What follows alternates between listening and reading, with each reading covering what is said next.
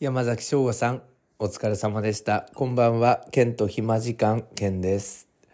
えー山崎翔吾さんというのは、一応この設定的には前の番組をやっているパーソナリティの方で、まあそれを受けて、あの、あのジングルが、えー時報みたいな感じで、一応ラジオ風で、この、あの、公開されてるやつは、それの切り抜きみたいなテイストにしてるんですけど、なんか自分だけの満足感なんですけどね。はい。えーこんばんは、ケンです。ケンと暇時間、今夜もよろしくお願いいたします。えーこの間もあの、舞い上がれの話を、あの、しました朝の、あの、連続テレビ小説なんですけど、ずっと見てて、あの、前回はちむどんどんっていうやつやってたんですけど、まあ、それもよく見てて。で、舞い上がれは、あの、前半すごい、あの、良かったんですよ。長崎の五島列島を、あの、舞台にして、小さい頃の舞ちゃんが、まあ、体が弱かったんですけど、そこのおばあちゃんに鍛えられてみたいな話、すっごい良かったんですけど、あれから、あの、月日が経ってっていうところから、なんかこれ鳥人間コンテストじゃね？みたいな感じにちょっとなってしまって舞ちゃんの大学生時代みたいな部分はあの全然見なかったんですけどまああの年が明けましてあの会社をこう経営するみたいな話になってからまたあの食いついて見ているっていうか感じなんですけど3月下旬にあの終わってしまうのでこれからあの3月の下旬まで集中して見ていこうかななんて思っております。じゃあ行きましょうか。ケント暇時間。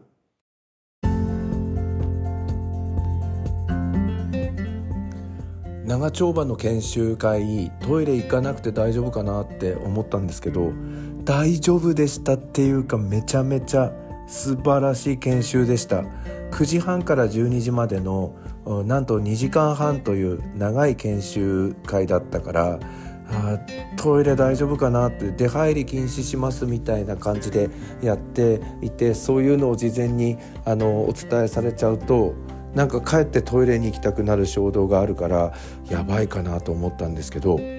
前半9時半から11時までのパートがあったんですよね。1時間半。もうあっという間だったんですよ。だからここで10分間の休憩ですって言われた時に「えもう11時なの?」みたいな。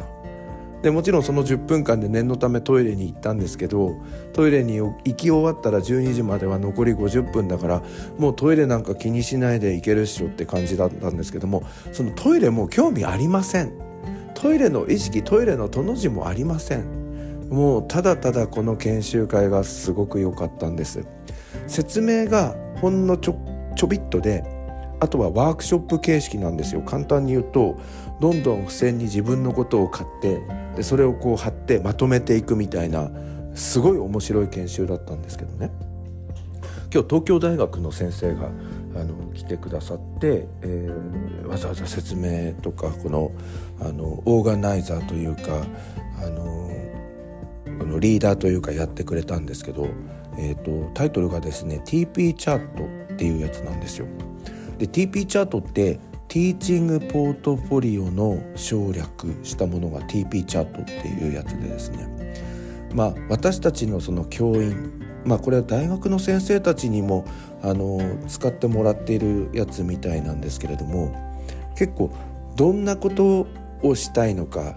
どんな目標があるのかその目標を達成するためには、えーどんなことをやっているのかそして将来近い将来はどういう、えことをやっていきたいのか、え遠いえ未来ではどういうふうに自分がなりたいかっていうやつを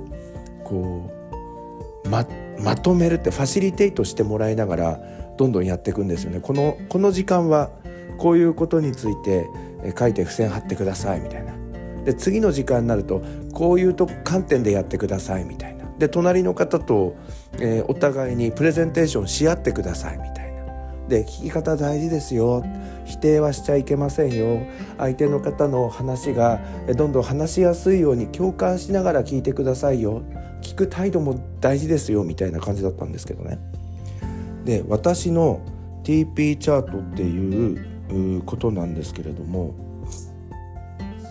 あの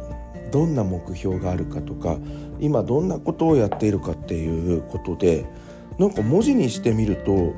結構私自身意識的にいろいろやってんだなと思ってなんか自分をあの褒めてやりたくなりましたね。私が書いたちょっと TP チャットをちょっと紹介したいなと思います。えーとですね。例えば普段どんなことをやっているかというとですね、入試の説明会を、まあ、許可をがもらえたところでは録音させてもらってそれをメンバーで共有して聞き合ってダメ出しをしているんですよね。それからプレゼンテーションをするシート、まあ、大体パワーポイントとかキーノートだったりするんですがこれを Google ドライブに上げてあの共有していて、えー、いつも共有共通理解の中で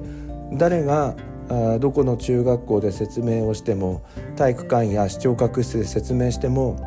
同じものが発信できるようにということで話し方であるとか間であるとかあとここ噛まないでよとかここは端折っていこうとか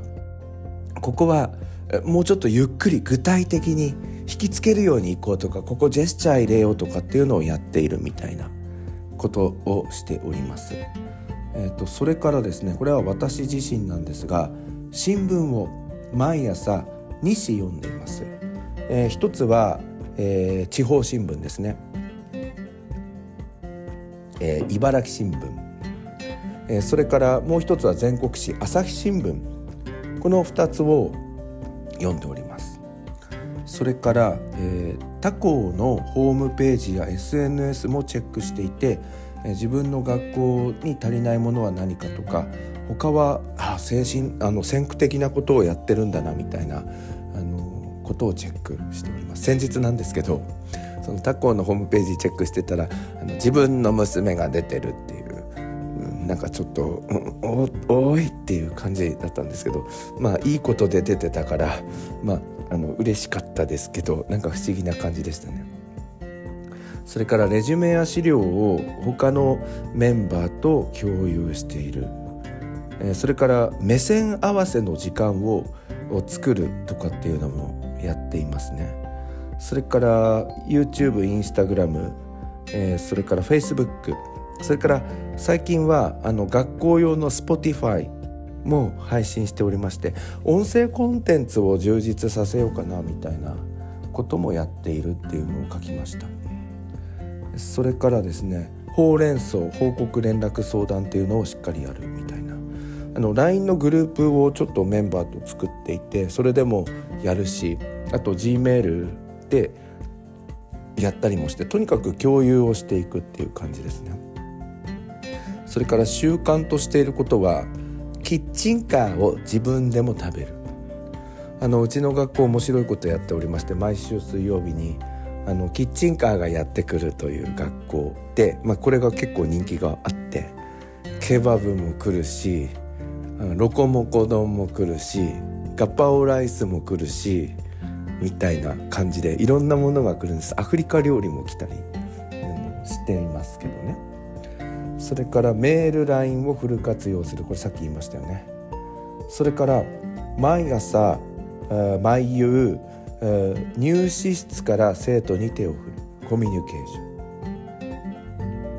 ン。ちょうどあの自分が勤めているその働いているオフィスはその生徒が昇降口に行くまでの道のりのところにあってあの登校してくる生徒下校する生徒が見られるような位置にあってそこのカーテンを全開に開けていてなんか毎朝毎夕方生徒が手を振ってくれて俺も手を振ってくれてっていうことでまあちょっと個人的にはもともとそのラジオ DJ とかになりたかったからあのイメージとしましてはあの東京 FM でいうと今はもうないと思いますけれどもパルコにあったあのスペイン坂スタジオとかあとはもうこれもないんですけど JWAVE でいうと渋谷のあのタワーレコードでグルーブラインとかやってましたけどあのそういうなんか公開スタジオ風みたいなあの感じでやっていて、まあ、手を振るみたいな習慣ですね。それから放課後は8時まで進路指導室を実習室として開放しているんですけれどもそこへ行って声かけをするそれからこれは母親にもう亡くなったんですけど母親に小さい頃からっていうか入職した頃からずっと言われてて先生方への挨拶とお礼を大事にするみたいな、えー、それから個人的な習慣としましては英語のポッドキャストを聞く。まあ正確に言うとバイリンガルニュースという英語と日本語でやっているバイリンガル会話形式でやっているあのもっと2人とも上智大学だった学生さんだった方がもう今社会人になっているんですけれどもそのポッドキャストを聞く。それから SNS での、えー、英語学習、まあ、これはあのインスタグラムに結構あの英語のサイトを入れてるみたいな感じですね。それからアメリカの CNN とイギリスの BBC のニュースをまあ、動画で見たり音声配信コンテンツで見たりあのネットで新聞を読んだりしておりますね。それから授業内では毎時間単語テスト。それから授業内での演習をしてからの解説とかあとは英検面接講座を積極的に行うみたいなことをやっておりますね。えー、あと自分自身も英検準1級を取ったり TOEIC の勉強をしたりとかあそういうのをやっていたりあと国際交流のマニュアル作りというのもやって、えー、いました。まあ、こんなことを述べましてでまとめましてでそれをまあ何というのかな。抽象化するとどんなことになるのかっていうのが次のステップになるんですけど、まあ、あの入試のメンバーはプレゼンテーション力を、えー、メンバー全員でアップさせるとか。あとは新聞を読むとか他の学校の情報収集で最新の情報を収集するとともにあとは LINE とかメールで共通理解目線合わせもそれから朝夕の声かけ生徒先生方との円滑なコミュニケーションの基礎を作るとかあとは英語を聞くとか CNNBBC については自身の英語力を向上させ生徒の英語力も向上させるみたいな形でこうまとめていくわけなんですね。でえー、付箋の色を変えて、えー、近い将来何をやっていきたいかみたいなのを今度まとめていくんですけれどもそうすると、まあ、先ほどの国際交流のマニュアル作りから発生しまして、3年ぶりぐらいに3年半ぶりになるのかな海外オーストラリアプログラムを成功させる、え、これ3月の下旬から4月の上旬にかけまして私あの全国の、え、中高生を引率して通訳なども兼ねながら、え、オーストラリアシドニー郊外の方に行ってまいります。シドニー郊外って言っても、まあ、車で1時間ちょっとシドニーから内陸の方に入るところの学校なのであの意外とアーバンなところなのかなという感じですね。それから Spotify を強化するとかホームページのマイナーチェンジをやるとかですね。それからさっき YouTube、Instagram、Facebook、Spotify やりだしやっておりますということですが、えー、近い将来としましては YouTube ライブをやってみたいなと思いましてそれの仕組みとか使い方とかを理解して、えー、来年度は実践するところまで行きたいかななんて思っていますね。それからあの手を振っているっていう朝の光景に関しましては私授業をほとんど持っていないのでえ生徒の名前を覚えるというすごい基本的なところなんですけどそれもやっていこうかなと思いますね。あと英語の勉強のところについてはですね近い将来、えー、オンライン英会話を再開させてみたいなと思いますね。えー、それから海外のニュースをさらに見る聞く読む。本当は英字新聞取りたいなって思ってたりあとはですね CS であの CNN ワールドと,、えー、っと BBC ワールド。これちょっと本当は契約したいんだけどどうかな。あととりあえず英検準1級までは行ってるんですけど1級まだ難しいかなと思ってるのであの TOEIC 久しぶりに受けてみたいなと思ってますね。あとは授業の方は iPad をもっと活用した授業を実践したいなと思いよいよ3学年統一で全ての生徒が iPad を持って iPad で勉強するっていう学校になってまいりました。で、えー、さらにですねこれを、えー、もっとですね、あのこう抽象化していくというか結局どういうことがやりたいの？みたいなえことではですね、えー、とまず入試広報活動をもっとあの良いものにすることができるという目的意識を持つのとあとですね生徒の学校生活がキラキラしたものとなり安心安全で通うことができるようにすると。あと生徒と私自身が英語教育を通じて英語力をアップすることができるようになる。こんな風にまとめていってそして遠い未来10年後とかの目標設定になる。もうちょっと先かな？これちょっとこっぱずかしいんですけどポッドキャストでは言っちゃおうかなと思います。誰も聞いていないでしょうから。えっと究極の目標としましては今所属している国際交流協会の将来的には理事長になり新時代の交流を作る。でこれはちょっと笑わせるのに入れたけど半分本気なんですけどまあ定年退職した後とかでも構わないんですけどもこの国際交流のあの活動を進めていきまして続けていきましてビジネスクラスで海外を渡り歩く生活を送るってなんかひどいですよね自分だけビジネスで行こうとしてると。で、えー、あとは知的探求心にあふれる生徒いっぱいの学校にするっていう目標がありますね。でそれからですねもう一個面白いのはですねそのまあ自分の原動力になっているものは結局何だったのかみたいなのも語るっていうパートがありましてそこにはあの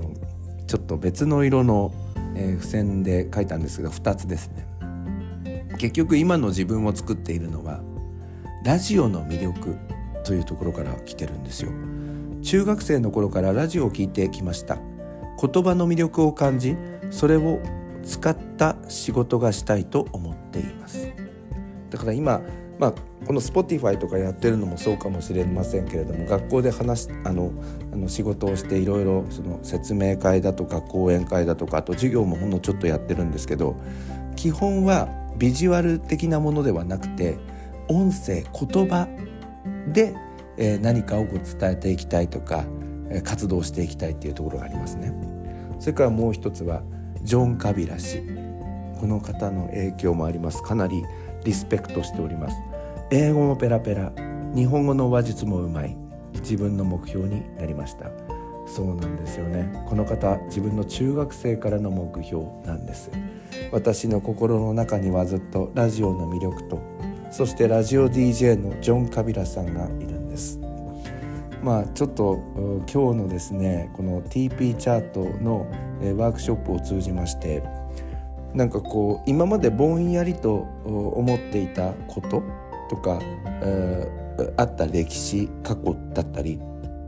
ぼんやりと思っていた目標みたいなのが